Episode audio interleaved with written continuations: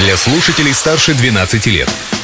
Колесо истории на «Спутник FM.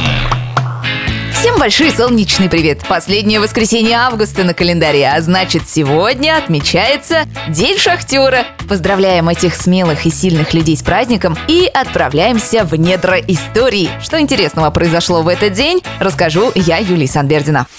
Открытие дня. В этот день, 29 августа 1885 года, немецкий изобретатель Готлиб Даймлер запатентовал первый мотоцикл. Правда, назывался он тогда не так брутально, а просто повозка для верховой езды с керосиновым двигателем. Рамы и спицы колес у этого чуда техники были деревянными, весило оно 50 килограмм и могло развить скорость аж 12 километров в час.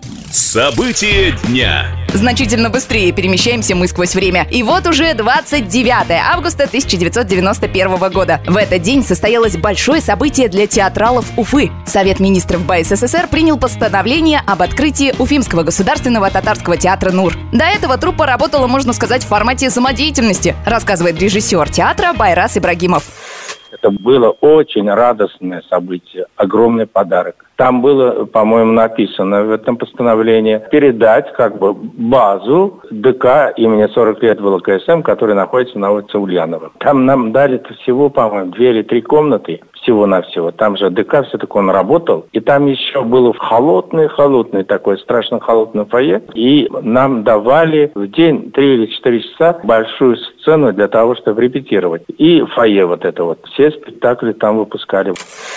А новое здание театра «Нур» заложили в 1994 году на фундаменте бывшего кинотеатра «Пламя». Вот так из пламени родился новый луч света. Ведь «Нур» с тюркского переводится как «свет». Личность дня. Новая звезда родилась на музыкальном небосклоне в этот день. 29 августа 1958 года на свет появился американский певец, танцор и автор песен Майкл Джексон. You've been hit by, you've been